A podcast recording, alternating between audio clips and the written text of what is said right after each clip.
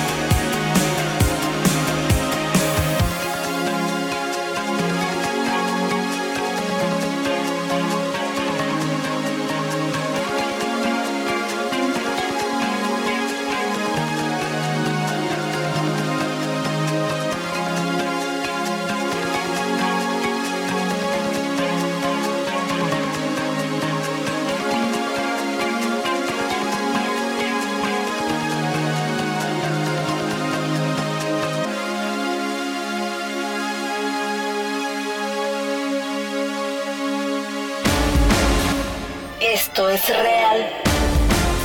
Con Gonzalo Oliveros. Así es, buenos días, mi nombre es Gonzalo Oliveros, un gusto estar con ustedes esta mañana aquí en Real.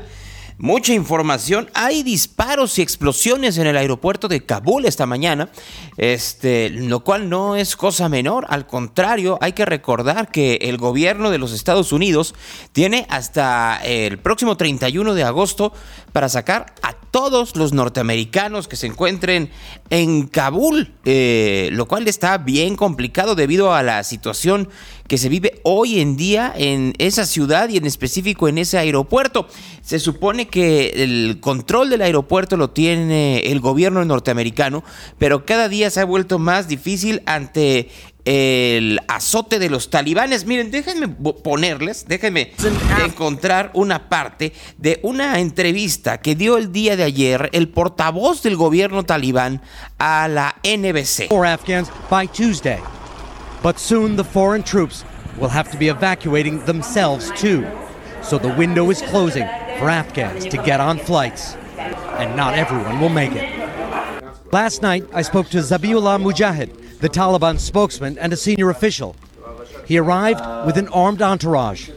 He's been doing interviews by phone in hiding for years. This is one of his first ever one on one, face to face interviews. Escuchen, por favor. The United States is evacuating, and it is taking out Americans who worked with U.S. forces.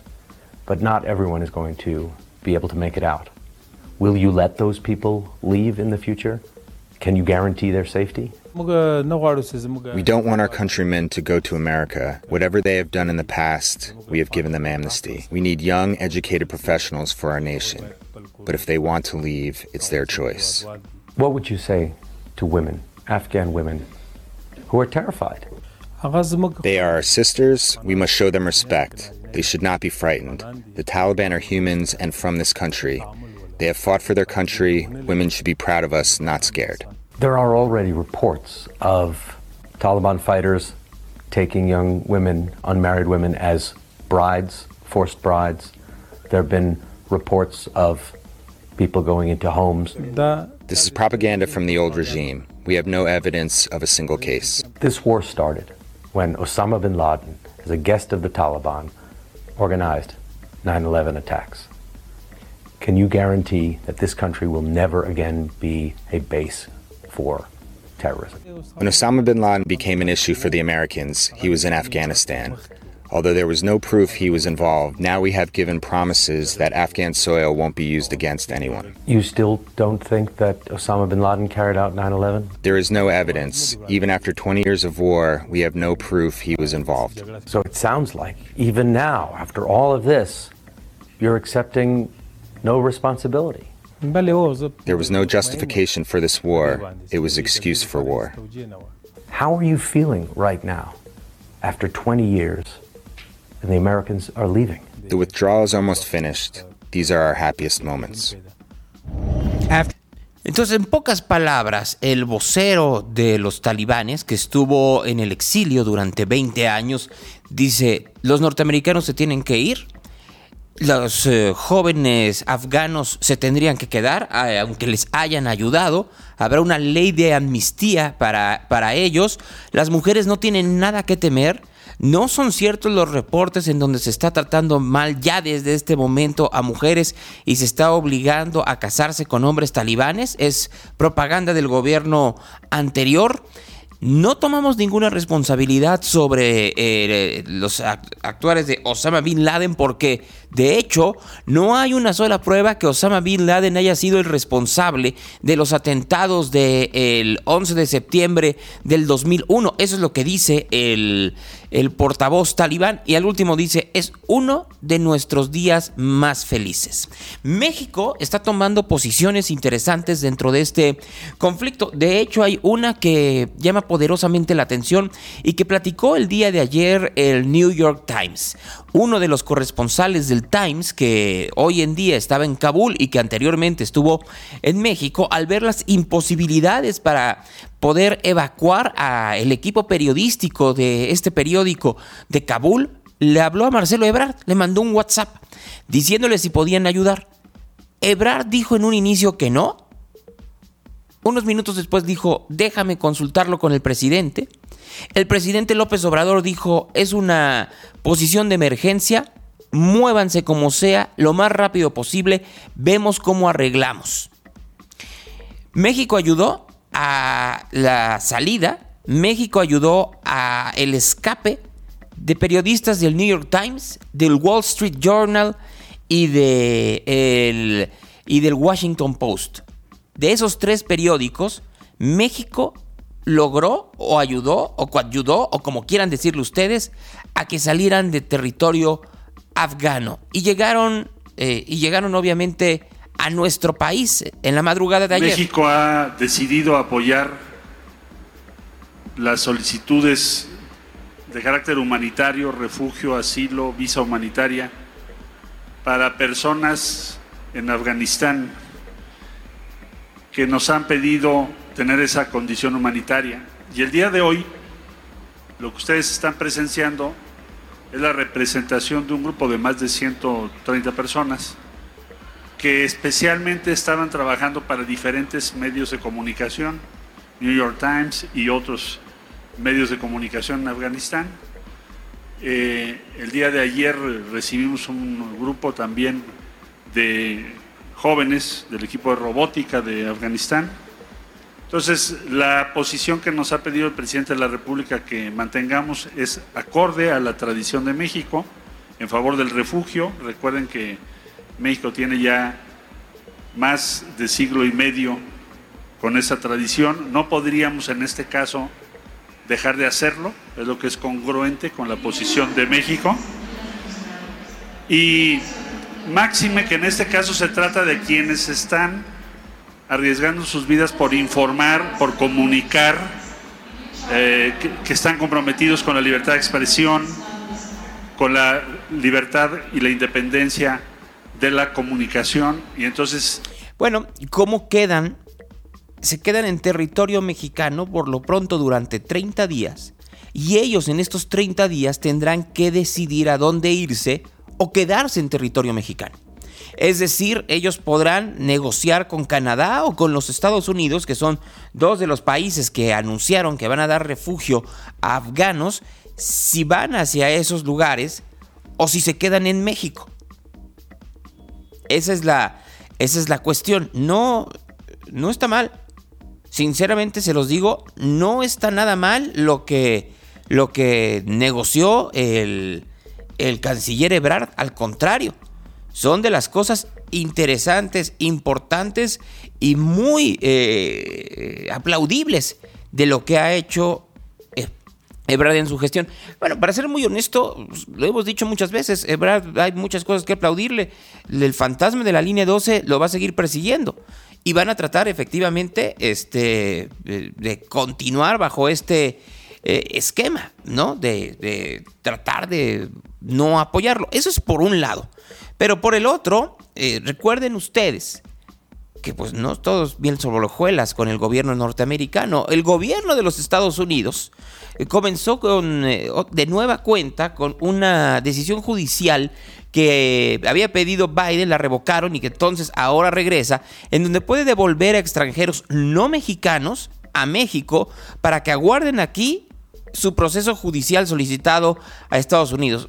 En pocas palabras, de manera eh, forzosa, nos están convirtiendo en, en, país seguro. Lo que tiene Guatemala, por ejemplo, bueno, pues ahora lo están haciendo a fuerzas con México. Y eso, pues al parecer, no le pareció al presidente López Obrador y yo creo que no le parece a nadie. Gracias. Soy Maya Verbu de Bloomberg News. Eh, la secretaria de Relaciones Exteriores dijo ayer que la decisión de la Corte Suprema de Estados Unidos sobre el programa Quédate en México no tiene una implicación directa en la gestión migratoria del Gobierno de México. Desde que fue implementada ese programa, causó más de 70 mil personas migrantes y solicitantes de asilo eh, que se esperaran en México, muchos para su caso en Estados Unidos. Aparte de eso, el gobierno estadounidense tiene también su política de expulsión durante la pandemia, que ha causado más de 800 mil personas ser expulsados desde solo octubre, muchos de ellos a México. Se supone que la política de expulsión terminará en algún momento, pero el programa de Quédate en México ahora no tiene fecha límite. Entonces, la pregunta es, ¿México pondrá fin a esto? ¿Puede decir a Estados Unidos, no solo en estados particularmente peligrosos, sino a lo largo de la frontera, ¿lo vamos a aceptar miles de personas migrantes o no hay una fecha límite? Pues este, te respondo eh, con lo que informó ayer la Secretaría de Relaciones Exteriores. Suscribo lo mismo. Esa es mi opinión. Lo que dio a conocer la Secretaría de Relaciones Exteriores sobre este asunto. Nada más. Eh, nada más es cosa de, si se repite, ¿no tienen ustedes lo que dijeron?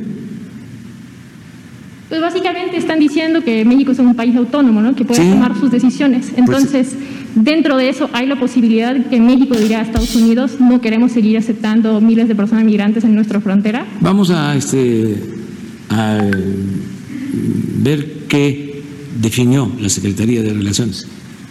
Y siempre vamos nosotros a procurar tener una muy buena relación con el gobierno de Estados Unidos. Bueno, pues qué otra cosa puede decir, ¿verdad?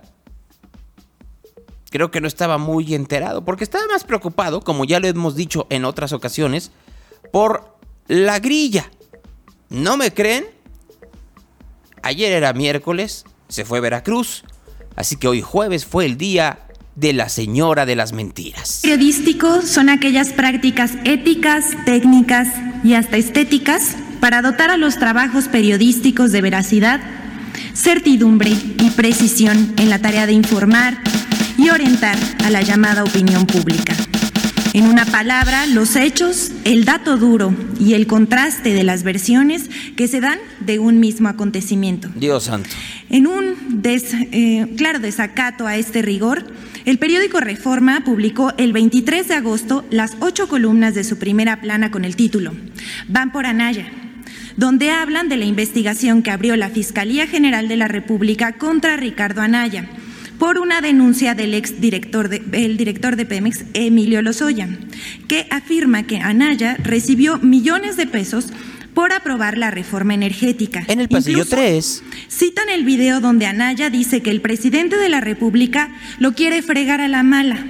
para que no sea candidato en 2024. 2024. Pero de manera poco ética, Reforma ni siquiera menciona que existe un mensaje del presidente en el que se deslinda del señalamiento y que dice que no tiene nada que ver con la persecución que supone Ricardo Anaya, que no es su fuerte la venganza y lo invitó a presentarse ante la Fiscalía para demostrar su inocencia.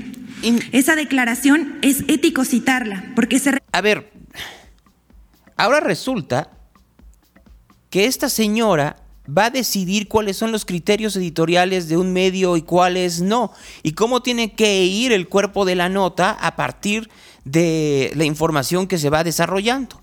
Y que la propaganda que pone el presidente en sus redes sociales tiene que ser eh, replicada de manera exacta a partir de los periódicos, pues ni que fuera la jornada que de la jornada hablaremos en un momento y también del famoso doctor Frisbee, ¿eh? no crean que no crean que, que, no, ahorita hablamos. Pero además de que sigue hablando como, como señora de supermercado, el Presillo 4, van por Anaya, el periódico Reforma, regresamos.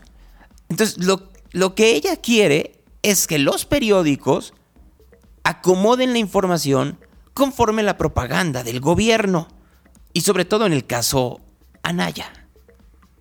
Refería al tema de su portada y era otra parte aludida. Aludida. Pero Reforma no publicó nada al respecto. Nada al respecto. Cero equilibrio periodístico. Cero equilibrio periodístico. No solo eso, publica una fotografía del debate presidencial en la que aparece López Obrador y Anaya con el sugerente pie de foto La rivalidad entre AMLO y Anaya aumentó en la campaña presidencial de 2018 para dar la impresión de que existe una vieja rivalidad entre Rivalidad, señora. Lo cual, francamente, da risa. Pero lo que no es gracioso es que el periódico forma parte de una campaña fabricada para hacer creer que sí existe una persecución política del gobierno de México contra Naya, lo cual es absolutamente falso. ¿Cómo? Como aclaró la misma fiscalía. Juzgue usted por, usted, eh, por sí mismo. Pues eh, sí, vamos a juzgar por nosotros mismos. La Fiscalía de México, que en realidad es la Fiscalía del presidente López Obrador, ayer sacó un documento. ¿No? Después de que el presidente les dijo a eso de las 8 de la mañana de ayer, o un poco, o un poquito eh, después que dieran a conocer por qué están buscando a Ricardo Anaya. Muy prontos, eh, ustedes traten de hacerlo como civiles y pídanle a la fiscalía que les digan por qué están buscando las cosas. De hecho, lo hizo Ricardo Anaya el domingo y no había publicado absolutamente nada. Y lo publicó ayer, pero raudo y puesto, nada más supo que el presidente se lo estaba pidiendo. ¿No? Bueno, pues entonces, ¿qué dice la fiscalía? Dice, los altos funcionarios de Odebrecht Gilberto N., Marcelo N., Luis N. Y, Luis N., porque son dos Luises, señalaron en actas ministeriales en Brasil su intención de obtener, a partir del año 2012, controles y contratos en operaciones sustantivas en el área petrolera mexicana. Y para ello entregaron a Emilio N., como primer pago 10 millones de dólares para garantizar el control sobre esa producción petrolera. O sea, Odebrecht le, dio a Emilio Lozoya 10 millones de dólares. Emilio N., en su denuncia de 2020, señaló que recibió instrucciones superiores para entregar 6.800.000 pesos a Ricardo N. para que votara a favor de la reforma energética que privatizaría la producción petrolera mexicana a favor de empresas extranjeras según Odebrecht Brasil. Bueno, vamos, vamos por partes. Entonces, aquí lo que están diciendo es, una empresa brasileña quiere eh, tener contratos en México, soborna al director de Pemex, el director de Pemex, con ese dinero que le dieron, le va a dar más dinero a un líder político opositor, que es Ricardo Anaya. Entonces sigue diciendo, según consta en diligencias ministeriales, es decir, en declaraciones que se dieron, no en investigaciones, dicha cantidad le fue entregada a Ricardo N por una persona de confianza del propio Emilio N, cuyo nombre es Norberto N. Yo sé que nos confundimos mucho con las N, pero así va el documento de la Fiscalía. Misma cantidad que entregó a Ricardo N en las instalaciones de la Cámara de Diputados en el año 2014. ¿Listo? Bueno. Posteriormente y de conformidad con lo señalado en el diario de debates de la Cámara de Diputados, donde se aprobó la reforma constitucional en materia energética, quedó constancia que Ricardo N votó a favor de la misma.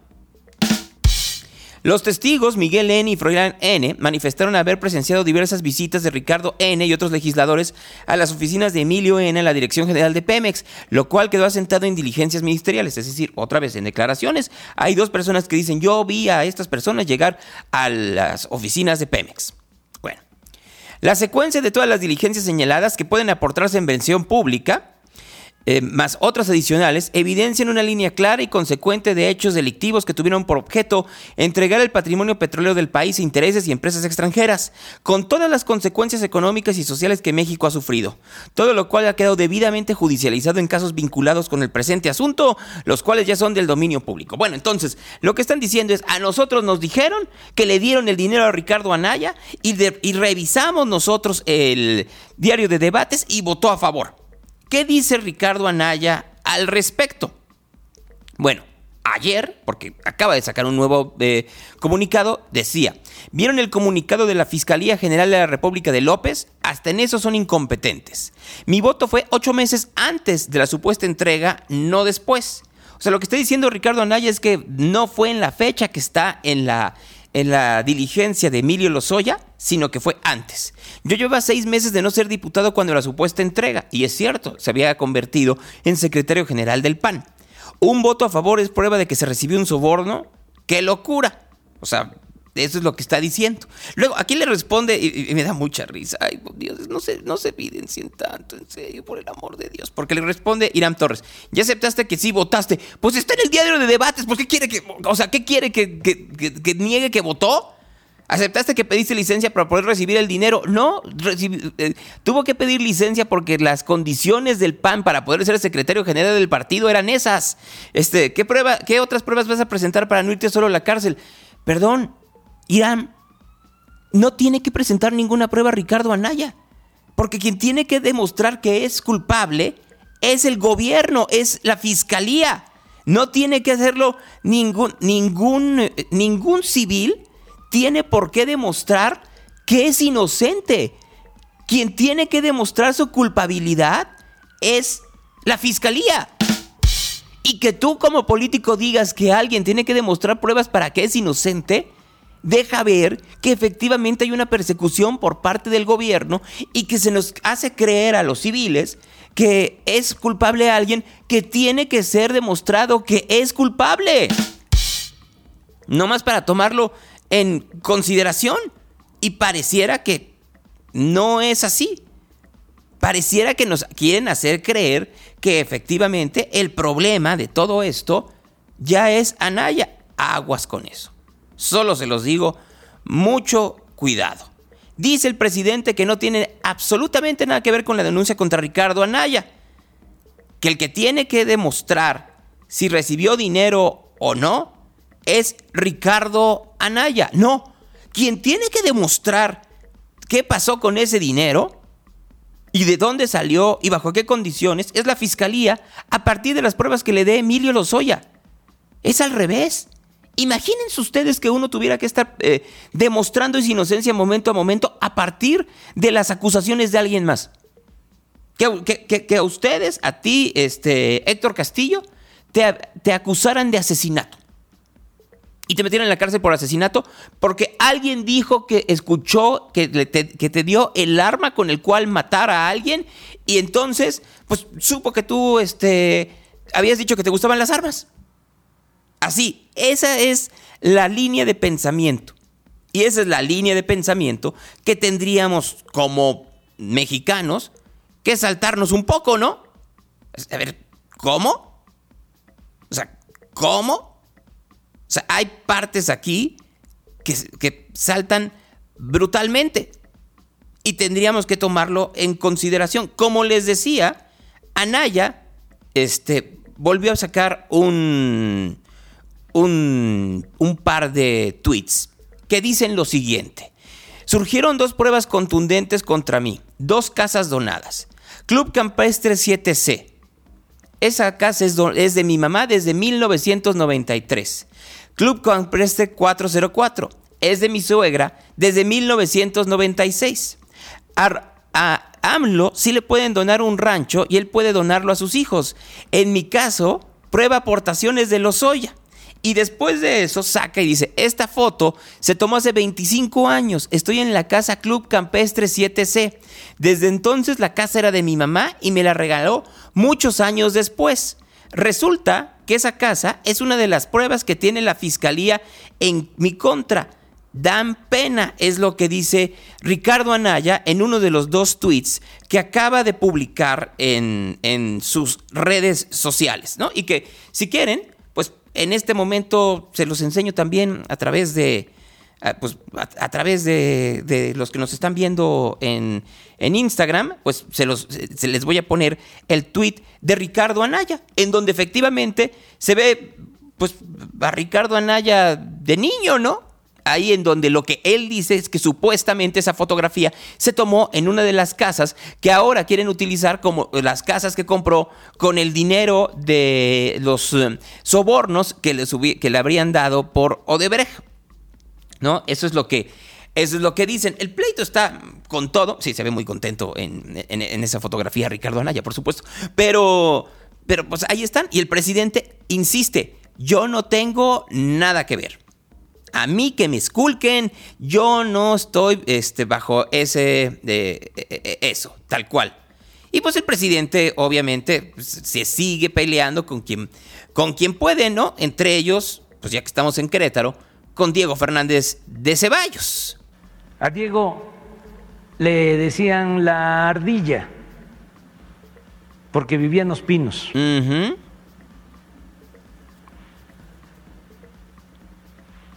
Este señor también iba a Los Pinos y tenía muy buena relación. Dice de Ricardo Anaya. Con Peña Nieto. Entonces, va subiendo, subiendo, subiendo, subiendo, subiendo. Le ayuda en todo.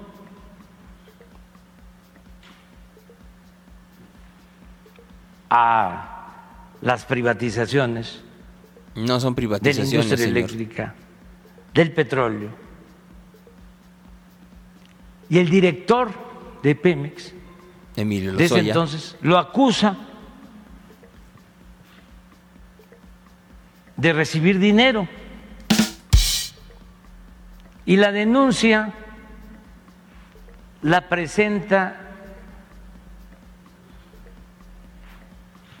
el mismo gobierno de Peña Nieto. No, no es cierto. No es verdad. Es otra denuncia, señor. Y ahora que lo citan a declarar, se le hace fácil al señor decir, me está persiguiendo el presidente. ¿Qué tengo que ver yo? Todo. Con toda esta historia. Todo. Que les estoy contando. Todo. Nada. Todo. Lo único que he hecho es denunciarlos siempre. Pero no es mi fuerte la venganza. No tengo que ver absolutamente nada con la denuncia de este señor. Miren, no soy nada. Uh, llevo la gente que ha escuchado mis uh, programas en distintos lugares saben que yo no soy nada amigo ni nada uh, pues, simpatizante de Ricardo Anaya. Pero acabamos de escuchar mentira tras mentira. Pero creo que la más grave de todas es donde dice que la denuncia fue puesta por el gobierno de Enrique Peña Nieto, la denuncia que, por la cual se está eh, pidiendo que el día de hoy se presente eh, Ricardo Anaya en, en, el reclusorio para poder, para poder testificar, por una razón muy sencilla. La fiscalía está dejando muy claro, igual que él hace un momento, que es a partir de los dichos de Emilio Lozoya. Emilio Lozoya dio sus declaraciones en agosto del 2020. Después de que estuvo muy enfermo, recuerden ustedes, en el Hospital Ángeles, porque estaba descompensadito. ¿Se acuerdan?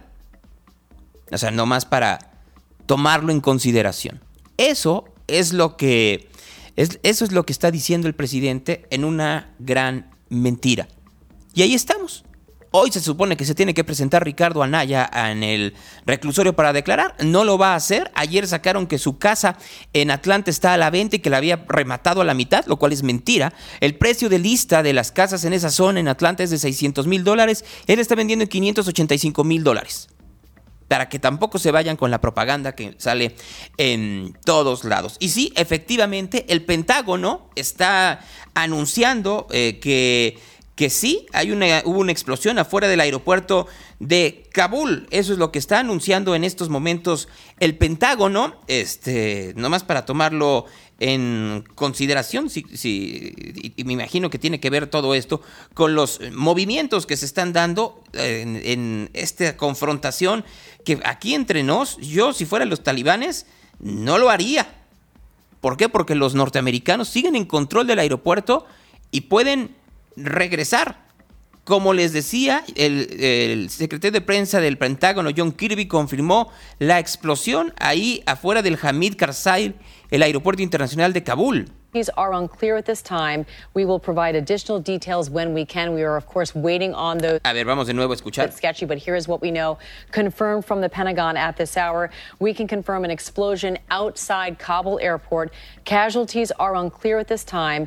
We will provide additional details when we can. We are, of course, waiting on those additional details, but of course. Pues sí, habría que esperar efectivamente cuántos muertos hubo. Recuerden ustedes que el aeropuerto de Kabul está atiborrado a las afueras de gente que, que quiere escapar. Eso es, e, eso es lo que está mm, sucediendo. Ahora vamos con lo del bebé robado de, el eh, hospital de, eh, de o sea, les digo una cosa, es increíble que habían ya reportado a esta mujer que había intentado robarse un, a un bebé del... Eh, del aeropuerto de digo el aeropuerto del hospital eh, del hospital general de Occidente y que no hiciera nada para reforzar la seguridad en los otros.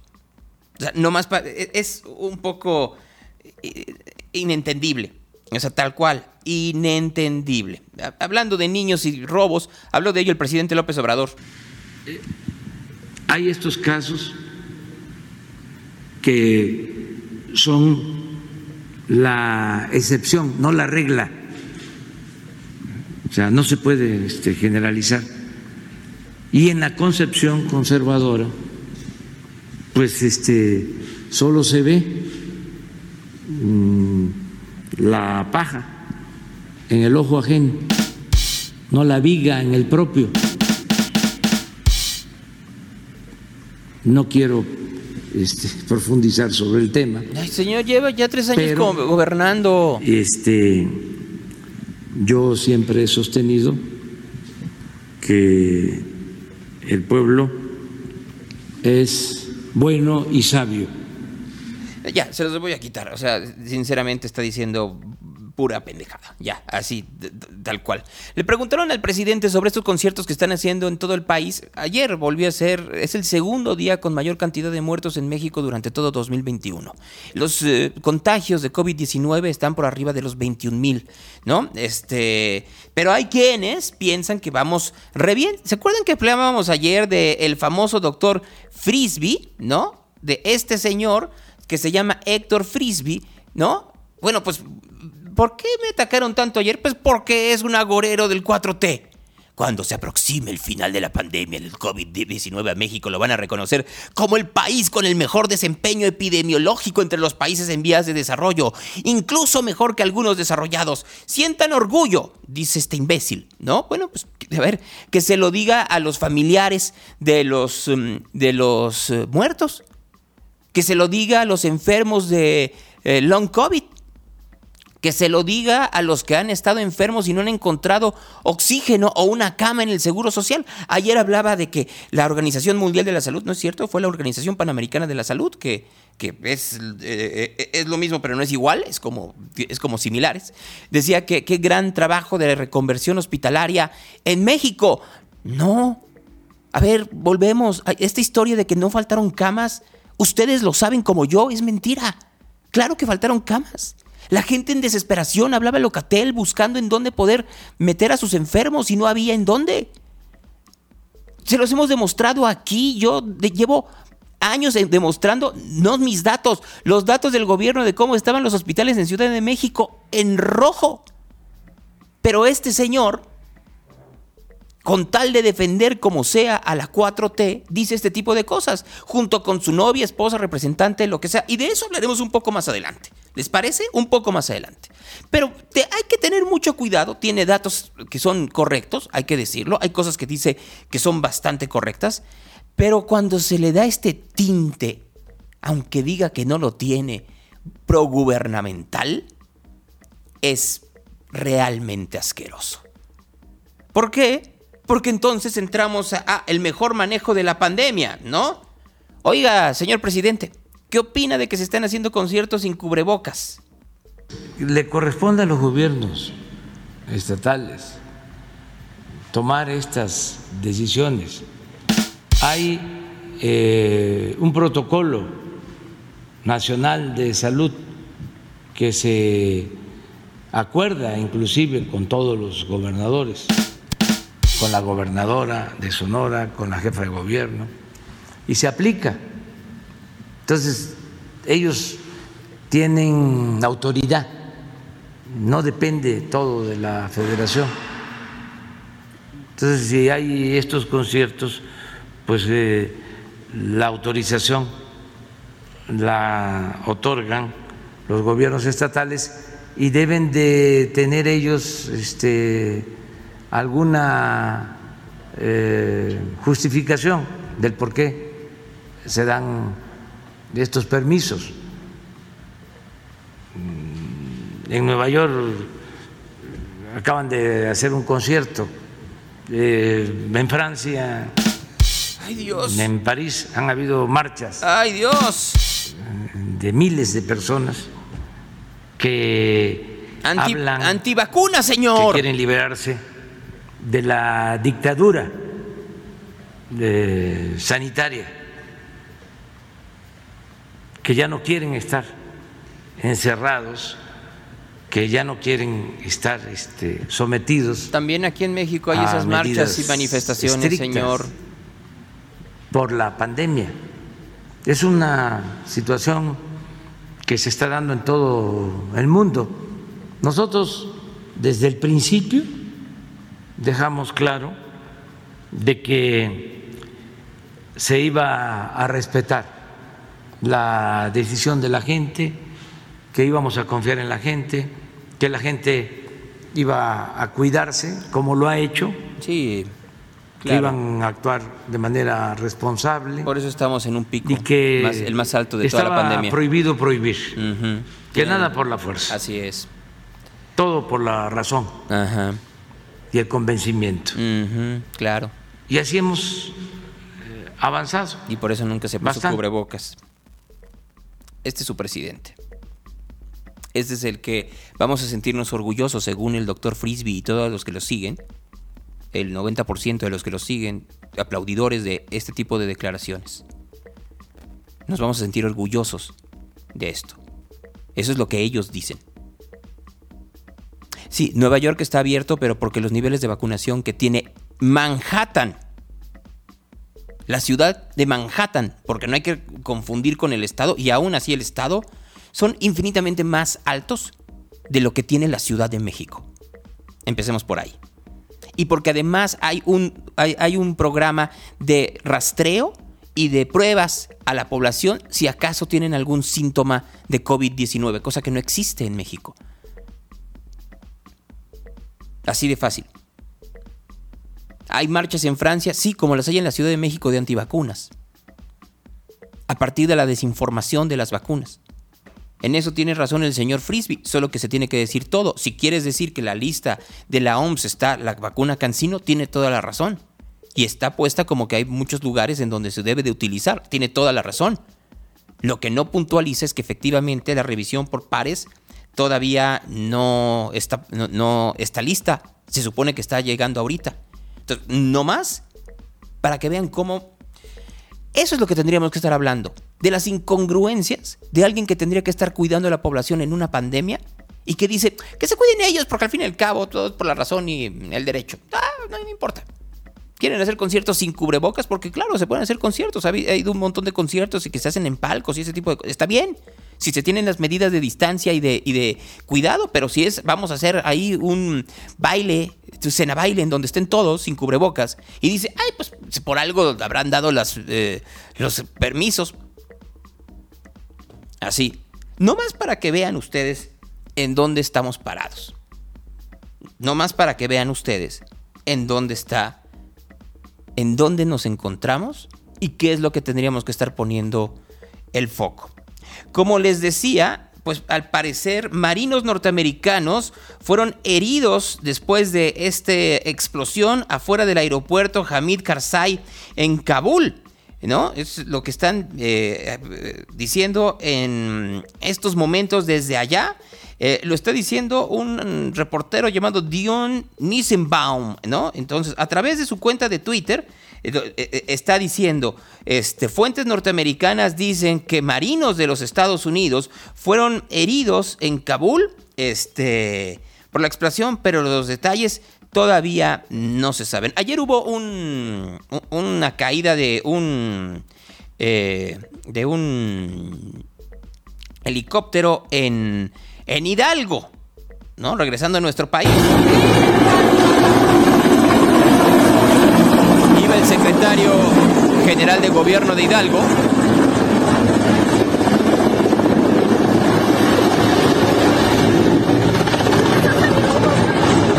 Pues hubo una ráfaga de viento que se lo llevó. Iba un microbús, pobres de los del microbús. Afortunadamente el microbús le aceleró y no le pasó absolutamente... No, no les pasó nada, Exactamente, no les pasó nada no les pasó nada, ¿no? Afortunadamente, eso les, les, pasó. El presidente, pues, habló esta mañana sobre ello, porque pues ya saben que tiene que hablar absolutamente de todo, menos de lo que tendría que estar hablando. Y cuando habla de este tipo de cosas, pues este pues, terminan bajo estas condiciones, ¿no? Este, en fin, eh, les iba a poner el, audio, les iba a poner también la crítica que hizo el presidente otra vez a Claudio X González. Ya saben que, que en esto anda el presidente, ¿no? Vamos a criticar a Claudio X González, a Víctor Trujillo. Eh, la primera dice, campaña con información falsa sobre el Fonden para desprestigiar al gobierno de México.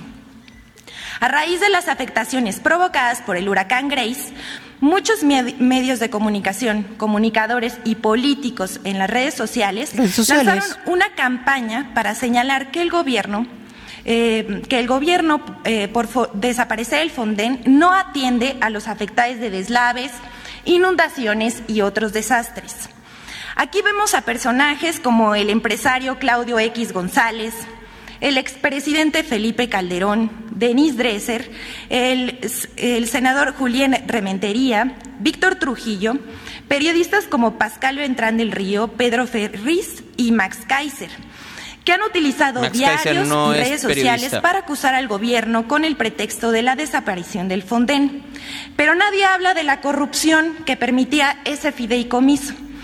Ay, Dios. Señora, no se puede ser tan estúpida. O sea, e, e, en serio, el, el, gran problema es cuando se le da poder a gente tan, tan, tan, tan, tan, tan, tan, pero tan estúpida. Miren, le voy a buscar, eh, eh, eh, denme 30 segundos, porque el día de ayer sacamos en Azteca Noticias una crónica de Lucero Rodríguez, extraordinaria crónica de Lucero Rodríguez, este, sobre... sobre lo que estaba sucediendo específicamente allá. Y quiero que escuchen. golpeadas por el huracán ya son. Y quiero que escuchen esta última parte. Así, quiero que escuchen esto por la suciedad, la tierra, el lodo. Este es el deseo inalcanzable de los pequeños. Se me toca tomar agüita fría. ¿No hay? Me gusta lavarme los pies porque luego me pican mucho. ¿No te has podido bañar? No. Me gusta tomar agua fría, pero no hay. Esta señora de las mentiras está hablando de corrupción y no se da cuenta que a la gente en Veracruz, que fue azotada por el huracán, no tienen ni siquiera agua que tomar. No tienen agua que tomar. Pero lo interés es ver quién habla mal de ellos en redes sociales. Esa es la pequeña diferencia. ¿No les indigna? A mí me indigna brutalmente. Y me indigna brutalmente que no haya nadie en esa conferencia de prensa que le, que le pare el tren y le diga, señora, no es mentira que a partir de que desapareció el Fonden, no ha llegado agua a las comunidades que la necesitan. Vaya y párese ahí, en lugar de estar sentada eh, haciendo unas muy malas eh, aportaciones sobre cómo tiene que ser el periodismo del 2021 para complacer a Andrés Manuel López Obrador. Vaya a ver en realidad qué es lo que está sucediendo en Veracruz, en Nautla. Vaya. Y luego platicamos de cómo tienen que criticarlo. Pero ahí está, no más para tomarlo en consideración, tal cual. Sí, hasta el momento no se ha encontrado a esta niña que se robaron el día de ayer. Se vio por última vez en el hospital de Soquipan, en el municipio de Zapopan. Se lo robó una mujer de entre 35 a 45 años de edad ya habían reportado que quería robarse eh, a un infante del Hospital General de Occidente. No lo reportaron a los demás hospitales, por lo visto. Y entonces entró disfrazada de enfermera y sacó a la niña en una bolsa de tela de las de supermercado. Así salió el día de ayer. Una recién nacida, eh, de 50 centímetros aproximadamente, de peso 3 kilos 685. No tiene ninguna seña particular, pues nada más que acaba de nacer, se la robó. Como si nada. Así, se la robó como si no pasara absolutamente nada. Es deleznable, es eh, terrible, es de esas cosas en donde, por supuesto que enojan. A, a mí, por lo pronto, sí, me enoja brutalmente el saber ya olvídense ustedes de si, este, olvídense ustedes de, si debió o no debió haber sido bajo esas condiciones, ¿no? O sea, lo que tendríamos que estar viendo es cómo es posible que no hayan avisado que había una eh, enfermera que tenía la intención de robarse infantes. O sea, ¿cómo es posible que nadie se diera cuenta que había una enfermera que estaba buscando cómo robarse niños? ¿no? Y para que quede claro, es esta que están viendo aquí. Ahí la están viendo. Es, es esa mujer que están viendo. Ella fue la que se robó al niño. Imagínense ustedes tener un hijo, estar feliz y que aparezca una enfermera que, pues, ¿qué se le va a conocer de esto? Pues, ¿Cómo le van a dar? ¿Dónde están los controles del hospital? Tal cual. O sea, nomás para tomarlo en consideración. Es la gran nota y ojalá la sociedad ayude para poder encontrar a esta mujer que se robó a un niño en, en el hospital de Soquipan. Tal cual. Eh, ahorita busco a Petersen. Nada más ahorita que entre Marco, Vinicio. Porque recuerden ustedes que estoy en un circo de tres pistas. El día de ayer se aprobó, y eso es una buena noticia, sinceramente se los digo. Se aprobó con 20 votos a favor y 5 en contra el matrimonio igualitario allá en Yucatán. En donde además estuvo lloviendo terrible. Entonces hay cosas feas en Yucatán. Ahorita hablo de eso también. Votaron en contra mejor hablemos de los que hablaron en contra del matrimonio igualitario allá en Yucatán. Rosario Arjona Martín y Marcos Nicolás Rodríguez Ruz del PRI, Adriana Díaz Lizama, Manuel Armando Díaz Suárez y Víctor Meari Sánchez Roca del PAN. No, pues como no, ¿verdad? Pues ahí fueron y rápidamente dijeron, no, nosotros no le entramos a eso. Bueno, pues que se le dice. La depresión tropical 14A ¿eh? en el Océano Pacífico ya está localizada a 550 kilómetros de Acapulco, ¿no? Este, va a estar rondeando y podría tocar tierra, ¿eh? Podría tocar tierra en, en Baja California Sur, para tomarlo en consideración, nomás por no más por no dejar, ¿eh? No, más. Sí, sí está bonito que pasen ese tipo de cosas en Yucatán. Lo que no está bonito, para serles muy, eh, muy honesto, es de, pues, literal este, que, haya todavía quienes voten en contra. Y lo mismo está sucediendo en Jalisco. En Jalisco ni siquiera ha pasado.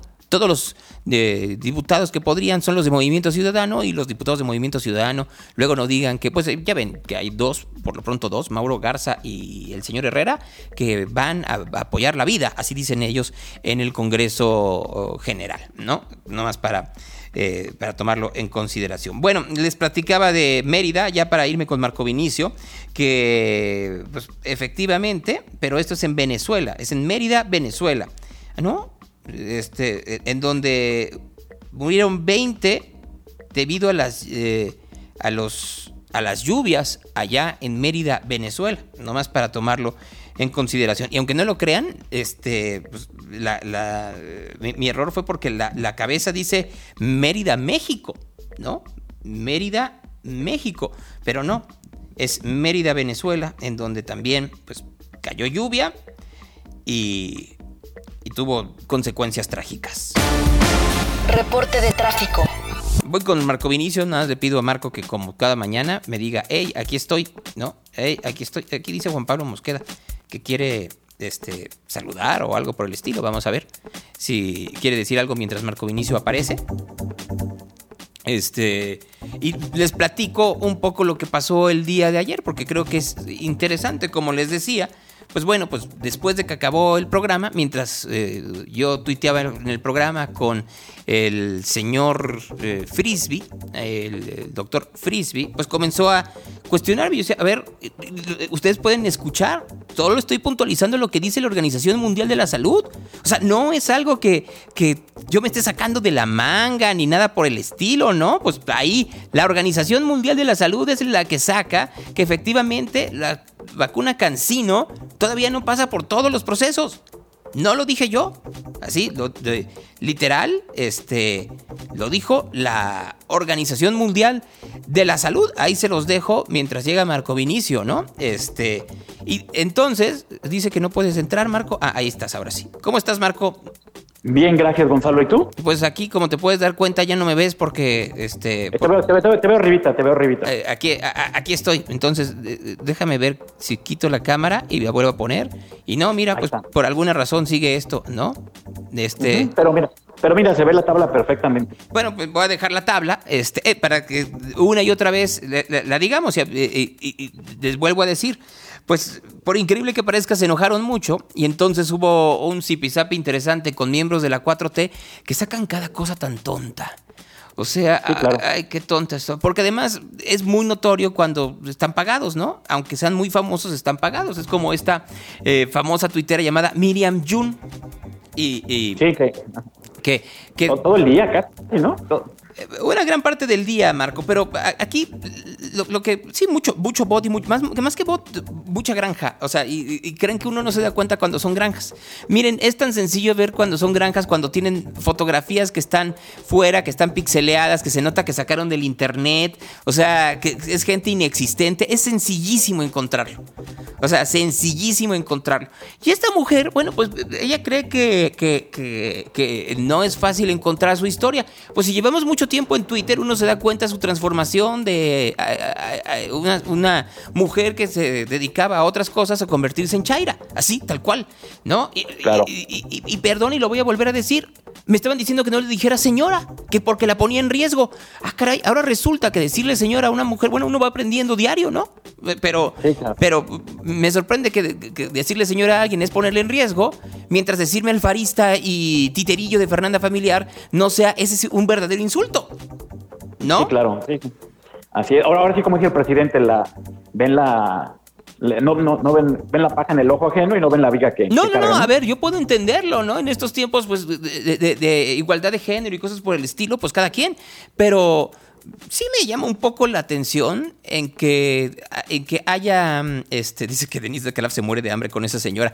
Este, vas en ese tipo de situaciones, ¿no? Y, y, que, y que ahora resulta que el tratar de darle el, eh, el respeto necesario porque hay que respetar a las personas, no así a las ideas cuando están basadas a partir de la ignorancia y del reduccionismo. Porque yo sí creo que con el respeto que me merecen, decirle que ella tiene todo el derecho, sin importar a qué se dedique, sin importar en dónde viva, sin importar lo que sea, a a discutir de lo que quiera y como quiera, siempre y cuando tenga los datos. Mientras que en mi caso, lo que está diciendo es que yo no puedo decir las cosas o que no tengo yo un pensamiento libre porque trabajo con Fernanda Familiar. O porque, o porque dicen que, que soy eh, alfarista, dice. Eh, como dijeron que era eh, también de el PRI con Aristóteles Sandoval. Nunca, lo he dicho muchas veces, nunca lo han dicho del PAN. Y, y llegó un momento en donde decían que estaba pagado por Morena en la campaña del 2018. O sea, claro. para, que se den una pequeña idea de, hasta dónde puede llegar la locura. Pero yo pensaría, y sinceramente yo defendería más la eh, credibilidad de alguien con quien has trabajado desde hace mucho tiempo a si le dije a alguien señor o no. Pero bueno, esa es mi opinión y, y, puedo ser muy equivocado, ¿no? Uno aprende todos los días, eh, Marco, todos los días se aprenden. Pero también se aprende este, a divertirse mucho con redes sociales que te dicen, es que no eres inteligente. Güey, eres un güey que ni siquiera existe y que estás en una red social y que sacas datos que son del 2011. Hace 10 años que el mundo cambió brutalmente, ¿no? Este. Y, lo vuelvo a repetir. O sea, aquí lo que tendríamos que ver es si efectivamente no hay. Te voy a sacar un momento, Marco, porque ya me cansé de ver la. y, te vuelvo a meter. Este. Eh, tendríamos que ver específicamente la, la, información que hay y si lo que está diciendo alguien que dice vamos a sentirnos orgullosos de cómo manejó México la pandemia. ¡Ah, caray! ¿En serio no tenemos que cuestionar algo así? O sea, porque con, el respeto que me merecen, yo creo que es lo primero que tendríamos que estar cuestionando. Dice, por cierto, Alfaro ni te quiere ver. Pues sí, efectivamente. Así es. Este, y no creo que voy llorando por los, por los este, pasillos por eso, ¿eh? O sea, ni que fuera mi mamá. Este, pero es el ejemplo clarísimo, es el ejemplo clarísimo de no saber y opinar a partir del desconocimiento. ¿No? O sea, ayer les voy a platicar algo. Ayer tuve una comida con alguien que, trabaja en Rock 101. Y me decía que Luis Gerardo podría en algún momento decir que, que, que los dineros no llegaban a Rock 101 porque yo cobraba mis entrevistas. Qué pendejo. O sea, la neta, ¿en serio? ¿Vamos a entrarle a esa? Vamos a sentarnos rápidamente este, con los entrevistados, todos los entrevistados políticos que hubo aquí, porque hubo de todos los partidos políticos, absolutamente de todos. y a todos les preguntamos, ¿no? Yo no necesito cobrar por mis entrevistas, al contrario. Este, soy muy feliz que la gente pueda venir a este foro porque sabe que no, que, que, que yo no tengo un sesgo político, como quieren hacer creer otros. Este, y como es en este caso. Yo creo que tendrían que. El problema no es un tuitero. El problema es que esos tuiteros tendrían que estar revisando qué es lo que, lo que se ofreció por parte del de, gobierno actual, el gobierno de Andrés Manuel López Obrador, o el gobierno de Claudia Sheinbaum, o el gobierno de Enrique Alfaro, o el gobierno de Huitlaco García o el gobierno de Mauricio Vila, eh, que son algunos de los nombres que salieron el día de hoy. Y si no lo están cumpliendo, exigirle que lo cumplan. O sea, eso, para eso se votó. O sea, si votaron nada más porque queríamos que llegara el viejecito bonito, no, están equivocados. Esa no es la democracia. La democracia es lograr que se, que se llegue a un distinto orden de gobierno, y distinto puede ser radicalmente o nada más en matices, para mejorar la situación de la población. No es poner a alguien porque me cayó bien. Ah, bueno, lo pusiste porque te cayó bien. Bueno, entonces va a ser un desastre. Y si es un desastre, no te sorprendas si, la, si, si, si hay un sector fuerte de la población que critique y cuestione las decisiones, como lo hacemos aquí. Claro. No, y es que bajo esa tesitura, Gonzalo, tú eres milloneta porque te ha pagado todo el mundo.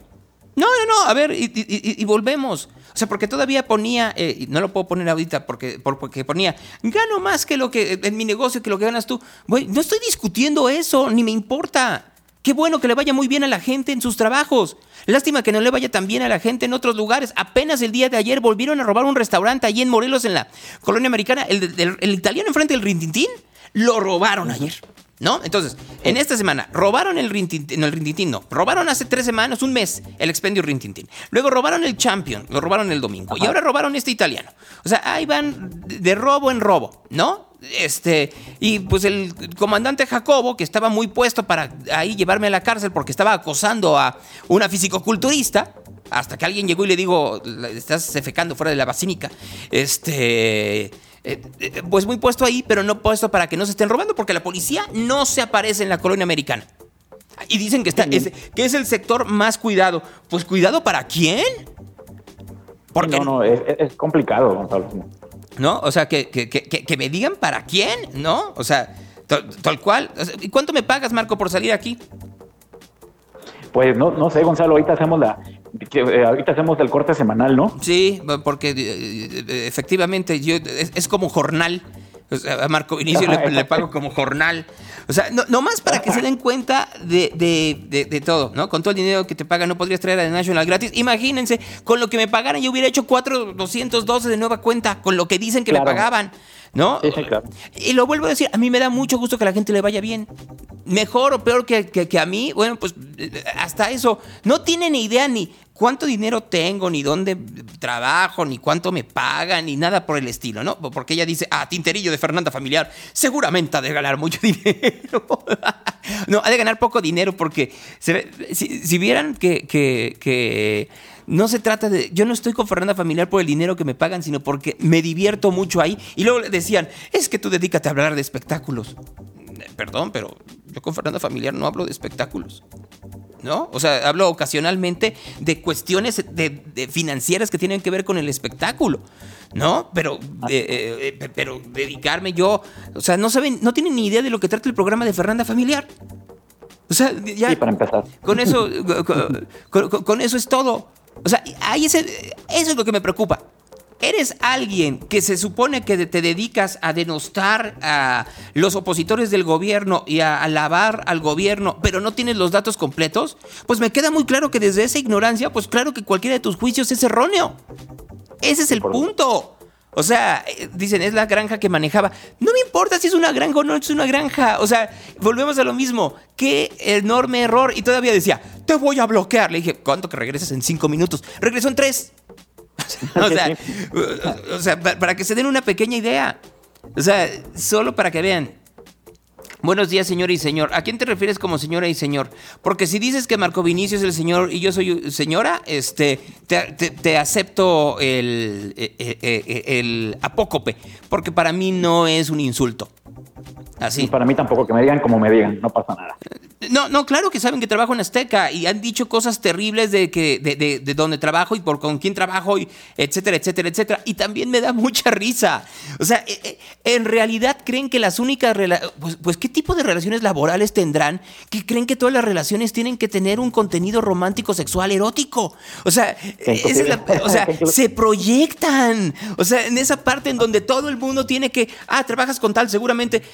Perdón, pero si esa es la manera en la cual se manejan ustedes en sus trabajos, está bien.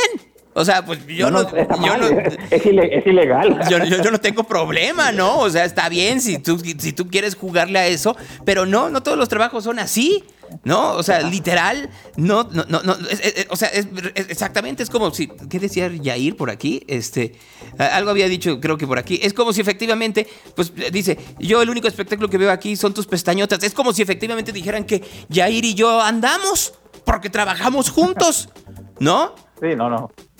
O sea, o sea, de- vol- volvemos, o que me o- o literal que me tiré a todo RMX, ¿no? No, Dios.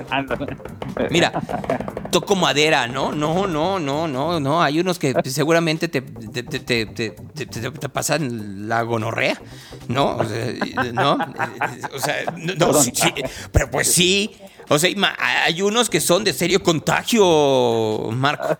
No, no, no, no, no, no, no, no. Y no estoy hablando del que ustedes creen, ¿eh? No, hay otros que, uy, pues ya lo he platicado aquí, ¿para qué lo, para qué lo regreso? ¿No? Este, eh, tal no, no, no solo amo a Bonnie, amo a mucha gente. Muy cercana a mí. Pero no, a ver, y lo vuelvo a decir, pues la gente con la que trabajo le tengo un cariño inmenso. Pero ahora resulta que la, la- único única manera que puedes trabajar tú con un hombre es si tienes una relación romántica. No, bueno, pues no quiero saber cómo son las cabinas de los aviones. No, no, No, no más. ¿no? Este, no, no, no quiero saber cómo son, pues como las fábricas como las de que llevó Homero Simpson a Bart. ¿No? Ándale. O sea, no, no, no, nomás para irnos dando una pequeña idea de cómo, de, de cómo lo presentan. Claro que saben dónde trabajo y dónde eh, se hacen los bueyes. O sea, y volvemos a lo mismo, lo hacen para tener, tener este reduccionismo en donde tú no puedes opinar porque trabajas con Fernanda Familiar y luego se acaban. La prestanombres de Genaro García Luna. A ver, pónganse de acuerdo porque cuando Penilei eh, eh, este, Ramírez, que es la que sacó esta versión, habla en contra de López Obrador, es una vendida. Pero cuando les conviene, entonces es la mejor periodista de México. Pónganse de acuerdo. Así, nomás pónganse de acuerdo cuando le creen y cuando no. Y por último, pues ya Fernanda ya habló de eso, pero si Fernanda Familiar tuviera el dinero que dicen que, que eh, le, le- le dio Genaro García Luna, hace mucho tiempo que hubiera puesto un medio de comunicación. Propio, sí, claro. No, o sea, tal cual. O sea, sí, eh, sí, mira, ¿qué onda con Gonzalo Todos Míos, Ontiveros? Pues eso dice, ¿no? Ahora dice Paola, liter- no, Paola, pues ya ahorita puedes contar nuestras aventuras eróticas, ¿no? O sea, porque pues sí, ahora resulta que todos, ¿no? Absolutamente todos pasaron por... Y, y miren, por RMX pasaron cientos de locutores, cientos. No, pues sería como, como Sabil, ¿te acuerdas de esta historia de, de, de Sabil Sí, sí, en la BBC que se echó a Sí, claro. No, Sí, claro. pues, pues- pues sí, así, literal, ¿no? Guinness, vas, vas por los Guinness. Ya estoy esperando el libro en donde. eh, o, las, eh, o, o- o- o la, o, las denuncias. Fíjate que ayer hubo una denuncia, y esto está muy interesante. Porque en eh, enero de este año. Salió abruptamente el productor ejecutivo de Good Morning America, el programa más exitoso de la televisión norteamericana en las mañanas, ¿no? Nadie supo por qué se fue. Y ayer salió una denuncia de que se había violado a dos de sus colaboradores. Y la ABC dice, nosotros sabemos que no y vamos a defendernos. Así. No, entonces se va a poner interesante. Mira que él dice Sodoma y RMX. No, Sodoma y Rock 101. Luego van a decir que me corrieron porque me quería tirar a Luis Gerardo Salas. No, tocó mucha madera. No, no, no, no, no, no, no, no. Y así, tal cual. O sea, nomás para que nos demos una pequeña idea de, de cómo va la cosa. Entonces, claro que me da mucha risa. Porque entonces, esa es la, esa es la manera que quieren defender a su gobierno. Esa es la manera que quieren defender los enormes errores en el manejo del COVID, los errores económicos, los errores en seguridad, los errores en educación, la manera en la cual solo están pensando en cómo perseguir a sus enemigos políticos, la manera en la cual persiguen a los medios, la manera en la cual dedican horas y horas cada mañana para sacar a esta señora y decir cómo tendría que ser la línea editorial de cada uno de los medios de comunicación, la manera en la cual eh, no, no atienden, la manera en la cual tiene eh, pues viajes muy extraños el presidente López Obrador, porque pues no se nos debe eh, olvidar, ¿verdad? Mire, Jair. Esos ojitos pispiretos no son para ti, pero son como, como guiño, guiño de esto.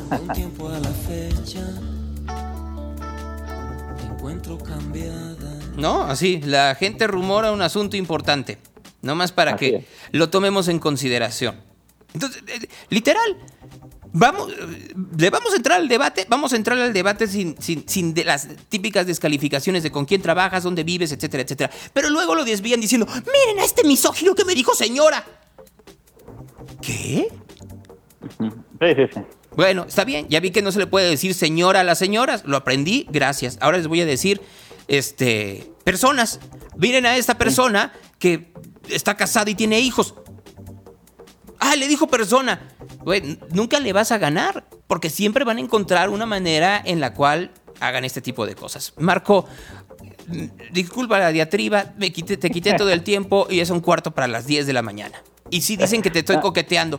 Sí, te voy a decir, Marco, esa camisa de lo de, de Mode te hace ver muy Dave Gahan. Ah, caray, viste cuando me la puse porque la traigo acá abajo. Ah, bueno, como, como, eh, eh, mira, dice Gabriela, yo sí soy señora. Volvemos, hay gente que le molesta, que bueno, ya aprendimos eso. Ya aprendí que hay gente que le molesta que le digan señora y que prefiere que le digan persona. Muy bien. Entonces, si van a buscar y van a defender que haya respeto para todos, entonces pidan que también haya respeto para mí y en lugar de que me digan titerillo de Fernando. Perdónenme, pero yo sí lo veo más ofensivo eso. Claro, sí, definitivamente. y, lo vuelvo, y lo vuelvo a decir, no es porque me ofenda, estamos hablando del nivel de discusión pero sí, la discusión era otra, la discusión era otra, no hice por ese lado, pues. Así es, pero bueno, pues cada quien, no, tampoco quieren ni señora ni señorita, y hay gente que le molesta, está bien, pero entonces, miren, nada más. ¿Ustedes creen que esa es una ambulancia que va porque va una mujer a dar a luz? No, es una ambulancia que va al hospital COVID. Pero tenemos que estar orgullosos del manejo de la pandemia que tiene este país. A mí me da asco cuando veo gente que efectivamente utiliza este tipo de, este tipo de sobresaltos y este tipo de momentos para tratar de hacer propaganda electoral y propaganda política de sus gallos. ¿No? Este, y, miren, yo no me había dado cuenta de esto hasta que alguien puso, pues efectivamente. Y, ¿sabes qué es lo que da más risa? Que me decían, no lo he comprobado, que este señor es ginecólogo. O sea, no es epidemiólogo ni nada. Y se quejan de la doctora Logui, no sé qué, porque es dentista, y de este no, porque es ginecólogo. Yo ya no entiendo en qué mundo vivimos. ¿No? Sí, e, e, e, exactamente. Este. Vas, Marco, por favor. Claro que sí, para ti y todos en Radio Real esta mañana. Comentarles que en la carretera al verde, con su cruce con Carrillo Puerto, un percance entre varios autos con un eh, camión de transporte público, este, en el cual hay varios lesionados para que lo tomen en cuenta en Agua Dulce y también en Pedro Sarabia, en San Pedrito, otro percance más, en Hacienda La Calería, en Santa María Tiquetexpan, otro choque más, en Avenida Enrique Díaz de León y Alemania, otro percance. Además, hace unos minutos estuvo cerrado el periférico Gonzalo Todos eh, eh, Poniente, a la altura de Guadalupe, por manifestantes de la colonia Miramar que estaban reclamando que no ha llegado la ayuda después del desbordamiento del arroyo seco. Acaba de reabrirse hace unos minutos Sí, sí. Acaba de reabrirse hace unos minutos este, la circulación periférico, pero estaba causando bastante tráfico, pues estaba todo detenido periférico prácticamente. Además, eh, periférico sur, avenida 8 de julio, otro percance. En Felipe Ángeles, y Julio Medina Castillo, Avenida Circunvalación y Montes San Elías, Constitución y Lerdo de Tejada en Tlajomulco, además también en Acueducto y Patria y en La Glorieta hay otro choque. En semáforos que no funcionan esta mañana, el Rey de Cario Enrique de León, un crucero importante, y todo lo de González Gallo a su cruce con Salvador López Chávez, Calzada del Ejército, y Periférico Sur de 8 de julio a López Mateo ya complicada la circulación, igual que Avenida Calzada Independencia de Juan Álvarez a Hidalgo y Cruz del Sur de Mandarina Lázaro Cardenal. Lo que esta mañana en el reporte vial aquí en Radio Real Gonzalo. Pero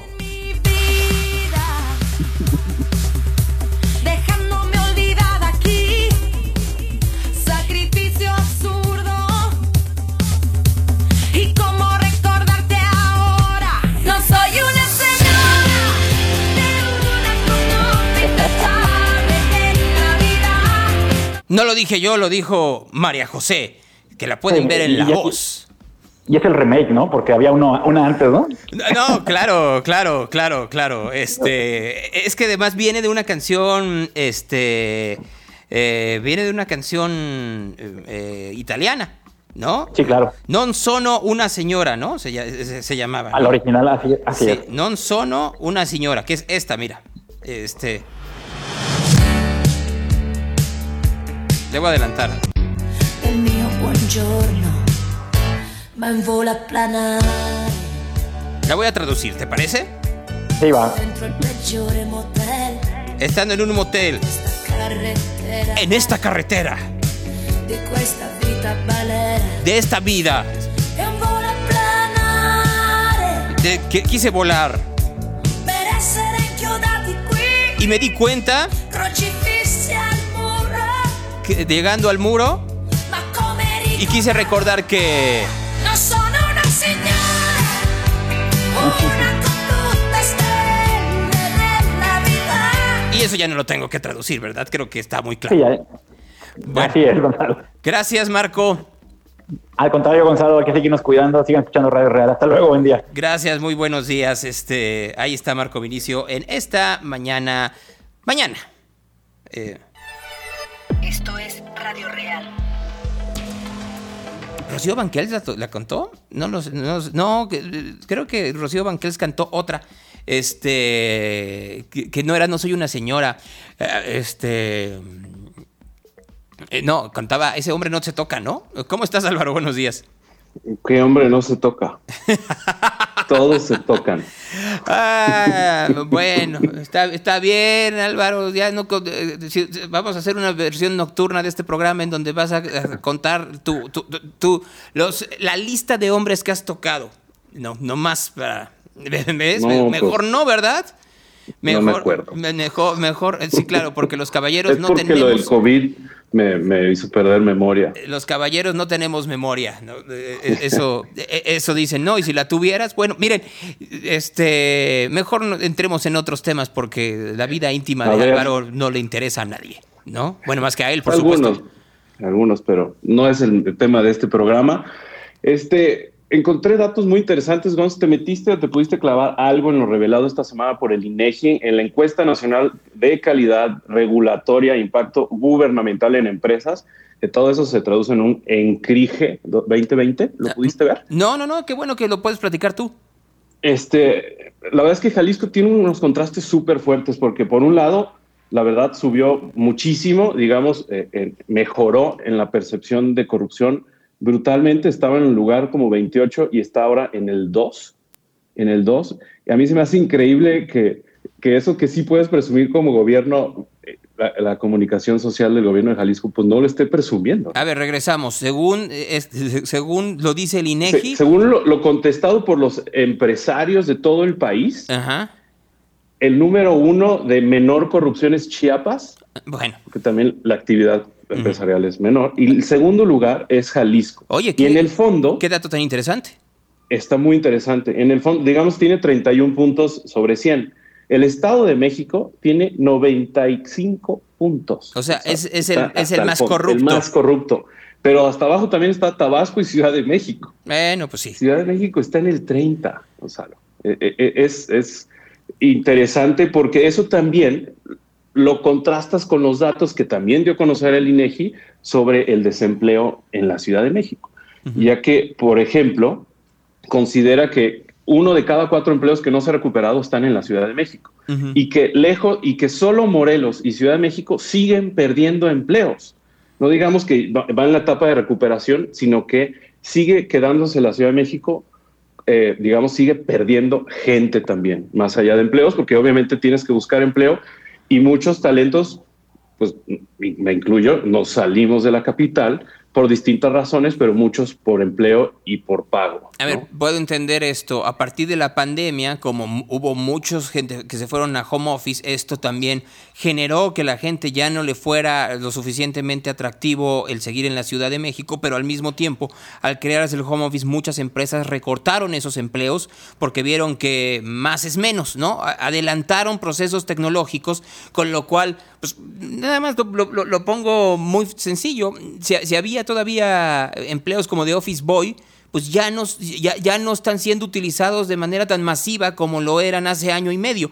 Y entonces recortas esos empleos, esa gente no puede encontrar trabajo en otros lugares en la Ciudad de México y va a buscar otras oportunidades en otros estados. totalmente, Gonzalo. Y por el contrario, digamos en Jalisco, específicamente también en Guadalajara, em, e, es la entidad que perciben con que de mayor dificultad de abrir una empresa o de cumplir con todos los trámites para cumplir para tener tu empresa eh, eh, con actividad en Jalisco. específicamente Guadalajara es la entidad que más les cuesta trabajo a los empresarios cumplir con todos los requisitos. Y por el contrario de eso, es la que se percibe Jalisco, que mejor cumple de todo el país los, los contratos que sí celebra con sus empresarios. Es decir, una vez que sí, que sí firmas, es muy probable que sí te paguen o que sí termines el contrato con gobierno y Ciudad de México está en el penúltimo o en el último lugar. Y vuelvo es decir, bueno, y, es, entendible, la gente no cree, bueno, no solo no cree en el gobierno de la Ciudad de México, gran problema tiene Claudia Sheinbaum cuando quiera ser candidata, ¿eh? porque su, su, credibilidad, aunque en las encuestas digan que es lo máximo, no, no es cierto, está en los Y fuera de la Ciudad de México y dentro de la Ciudad de México, es la primera que perdió la mitad de la Ciudad de México. Mm. No, no, está tan fácil también para ella y no nomás echando la culpa a Ebrard con el asunto de la línea 12 se va a librar, porque estos datos son lo que vivimos nosotros afuera todos los días al ir a una oficina de gobierno o al tratar de celebrar un contrato. y, y, pues bueno, infraestructura de Internet, la verdad es que hay datos muy, muy interesantes. Ahorita te paso el link de esto de, del INEGI. Sin duda alguna, el INEGI ha dado datos muy interesantes también de exceso de mortalidad, ¿no? Ya estamos alrededor del medio millón de personas desde el inicio de la pandemia de exceso de mortalidad, etcétera, etcétera. Por lo menos el INEGI sigue siendo una entidad de contrapeso en el gobierno mexicano. Sí, ayer todavía me eh, alegaba este señor Frisby, tú no sabes lo que es el exceso de mortalidad, este, y te dijiste de mortandad. Eh, a ver, es muy sencillo, o sea, eh, es una medida para ver, a ver, lo explico muy fácilmente. Se supone que hay un promedio de muertes que, se esperan año con año de distintas enfermedades en el, en el país, o en los países, porque es una medida que se utiliza en todos lados de pronto, si tú ves que de ese promedio comienzan a haber variaciones fuera de lugar, dices, aquí hay algo extraño. Entonces empiezas a ver, ah, mira, subieron las enfermedades del corazón, subieron los eh, eh, muertos por diabetes. Y cuando se dan fenómenos pandémicos o epidémicos, es en donde dices, aquí eh, esta subida del 54%, como es en México, pues es obvio que es a partir de COVID. ¿No? No es porque se murieran porque les dio un susto, ¿no? O sea, y, lo, y, lo Y, otros por desabasto de medicinas, que también es la misma culpa, o sea, por donde le den. El exceso de mortalidad es gente que no pudo, que se murió de más durante un periodo de tiempo por varias razones. Uno es pandemia y otro es eh, falta de medicinas. Y por último, Gons, que ya sé que es la hora, se acaba de, tú estabas mencionando depresión tropical, ya se formó como tormenta tropical, se llama Nora en el Pacífico y va directamente a las costas de Colima y Jalisco, va a pasar extremadamente cerca o podría tocar tierra en Jalisco. Ya se lanzó eh, la alerta por efectos de huracán desde Lázaro Cárdenas, Michoacán, hasta Puerto Vallarta, Jalisco, para que estén bien pendientes. Tocaría tierra este sábado en la noche o domingo en la madrugada y yo creo que vamos a estar muy pendientes en Real haciendo algunas cápsulas, ¿no? Seguramente, pero además estoy viendo en la televisión que tienes a tus espaldas las primeras imágenes que salen de la explosión del aeropuerto de Kabul y entonces se puede ver a afganos que van corriendo heridos y que los llevan también en carretillas este, después de la explosión eh, personal. Eh, de los, eh, del gobierno de los Estados Unidos y ahí se puede ver en una de las imágenes a un marino norteamericano que va herido en una de las, de las carretillas. Todavía no hay datos oficiales de cuántos heridos hubo, ni de los marinos norteamericanos, ni del personal, ni de los civiles más bien, pero ahí van, son tres o cuatro fotografías que están corriendo ya en CNN y que seguramente están en otros medios de comunicación, pero son cinco fotografías, a lo mucho, en donde se ve esta, estos primeros impactos en cuanto a esta explosión en Kabul. Y yo lo vuelvo a decir. Fue suicida, ¿no? No sé, podría ser un ataque suicida, pero también creo que son de las cosas que van a hacer si, si, el, talibán no se cuida, que reculen los Estados Unidos y, regresen. Exactamente. La OTAN. Yo también pues coincido. Bueno, Álvaro. Gonzalo, estamos pendientes a todos y los mantenemos eh, pendientes porque este fenómeno puede ser de impacto para Jalisco. Muy bien. Gracias, Álvaro. Buenos días. Buen día a todos. Buenos días. Antes, antes de terminar el programa, el Evangelio del Día, por supuesto.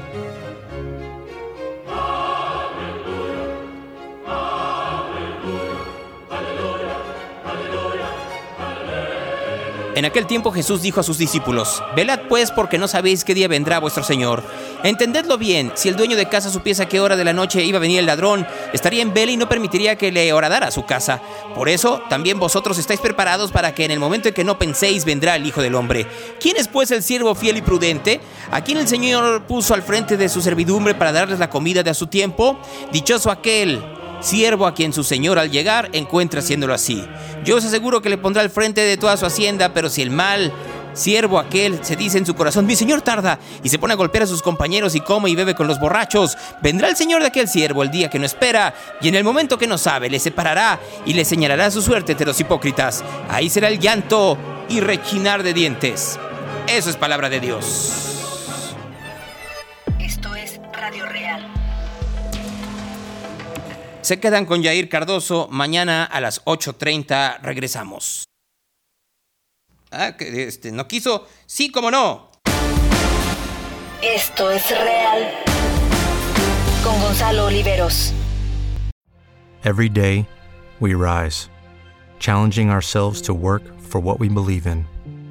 At U.S. Border Patrol, protecting our borders is more than a job, it's a calling. Agents answer the call, working together to keep our country and communities safe. If you're ready for a new mission, join U.S. Border Patrol and go beyond. Learn more at cbp.gov/careers.